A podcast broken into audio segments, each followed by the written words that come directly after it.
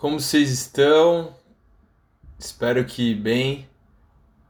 É, vamos começar mais um papo meditativo e hoje eu quero trazer um pouco da minha experiência, da minha, da minha perspectiva com a meditação, né?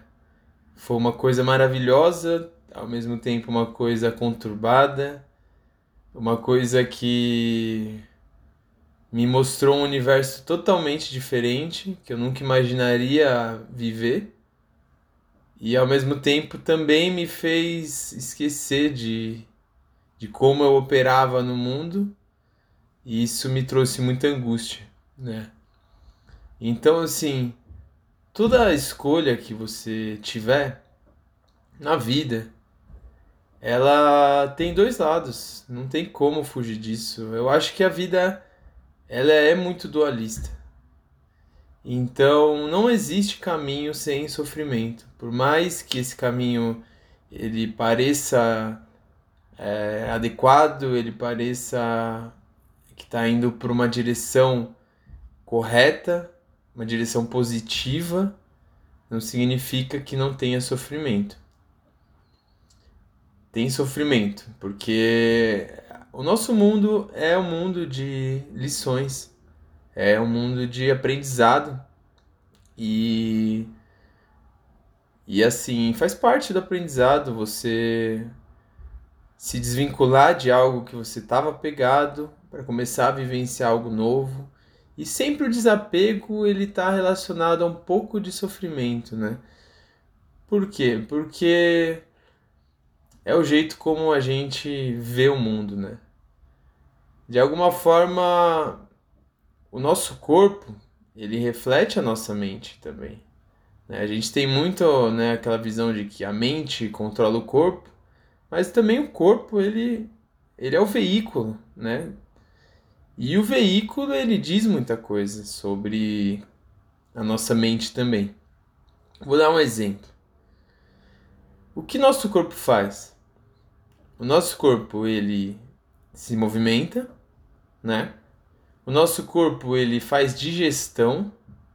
Ele faz digestão do quê? Ele faz digestão de alimento. Ele faz digestão de objeto, ele faz digestão de átomo. E ele excreta esse átomo. É muito interessante porque a nossa mente também digere. A nossa mente ela pega objetos ela toma para si objetos, né? E ela de alguma forma esquece coisas que ela não que ela julga como não importante. Então ela excreta. Agora esse apego dos objetos ele constitui o que? O eu. Quem é você? Você é uma somatória né, de frases, de palavras e de objetos que foram ditos para você desde a infância e que você foi tomando e construindo uma imagem sua, né? Então aquela tia que falava para você quando você era criança, nossa, mas você tem o olhinho do papai, você tem a boca da sua mãe, você tem a orelha do seu tio, né? Então você começa a se construir pelo que o outro fala de você e não pelo, pela sua essência real e natural. Né? Então isso se chama cultura, isso se chama se apoderar da cultura. Né? E, e você começa a trabalhar, estudar, então você faz o que? O que a sociedade está fazendo. E, e de alguma forma, em algum momento lá da infância, você entra em um conflito, né? Que é muito interessante esse conflito que o Lacan descreveu, que foi o estágio do espelho. Então, nesse no momento, você está construindo sua imagem segundo o que os outros falam de você, né? E aí você olha no espelho e você vê uma imagem que não é a imagem que você construiu, né, da, daquilo que os outros te falaram. E aí você entra num dilema. Tipo assim, eu sei que a minha imagem é essa que eu tô vendo no espelho. mas ela é diferente da que os outros me falam. Então, como eu vou viver assim, né? Porque se os outros me enxergam não como eu sou, que papel eu devo fazer para os outros, né? Eu devo ser o cara do espelho ou o cara que eu construí na minha cabeça? Isso vai causar uma uma dúvida, né, de enquadramento na sociedade. Você de alguma forma vai escolher ser aquela pessoa que se adequa mais à, perspectiva dos outros. Por quê? Porque você quer viver em comunidade, você tem esse desejo, né? Mas isso tem um custo, tem um custo de você perder um pouco da sua individualidade real, né? E conforme a maturidade ela vai chegando, né? Você é, vai, vai vendo mais essa individualidade sua, né? Quando você é adolescente, você se apega muito ao, a ídolos, né? Você se apega àquele cara do rock que faz sucesso, ou aquele cara do cinema, eu quero ser igual a ele, eu falo igual a ele, eu me visto igual a ele. Porque eu quero ser ele, esse cara bem sucedido. Então você vai grudando em coisas que você, né, vê como boas para sociedade. E de alguma forma isso vai te trazer angústia, né? Porque você não é você. Você vai estar vivendo o papel do outro. Então a adolescência, ao mesmo tempo que é uma época muito louca da vida, porque você tem muita energia, você, sabe, é, acredita fielmente que você é aquele cara, que você consegue, que você, sabe, ao mesmo tempo estão vindo críticas que mostram que você não é aquele cara também. Então, sabe, eu não quero mais meu pai, eu não quero mais minha mãe, porque sabe? Eles estão contra né, os meus ídolos. Então, que coisa louca, né?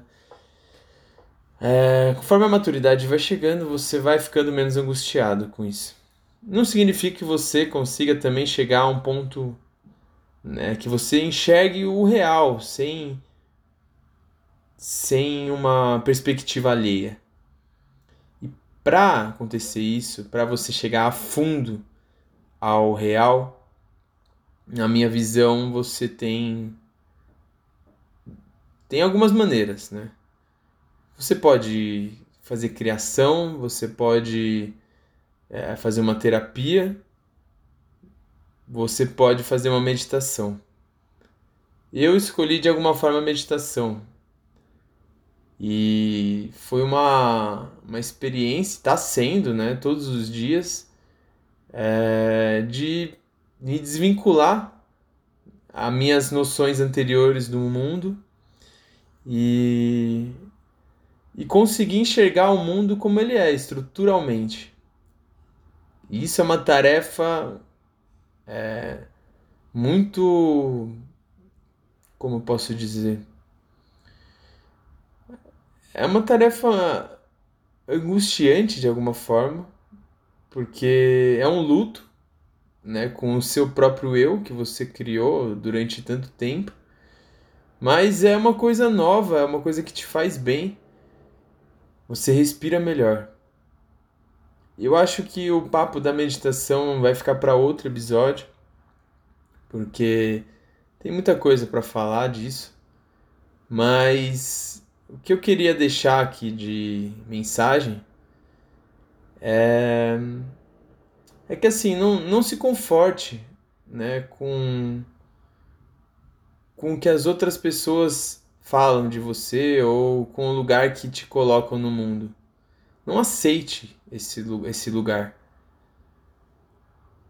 Eu acho que o objetivo é o tempo todo tentar se desvincular de coisas se desvincular de frases que você tem na sua cabeça e que te definem.